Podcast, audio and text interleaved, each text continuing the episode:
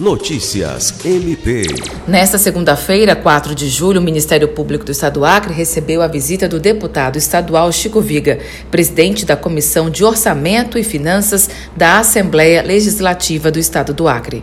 O parlamentar foi recepcionado pelo Procurador-Geral de Justiça, Danilo Lovisaro do Nascimento, que estava acompanhado do diretor de Finanças, Gel Campelo Bessa.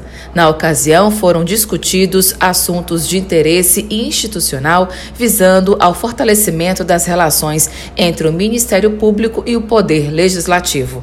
Alice Regina, para a Agência de Notícias do Ministério Público do Estado do Acre.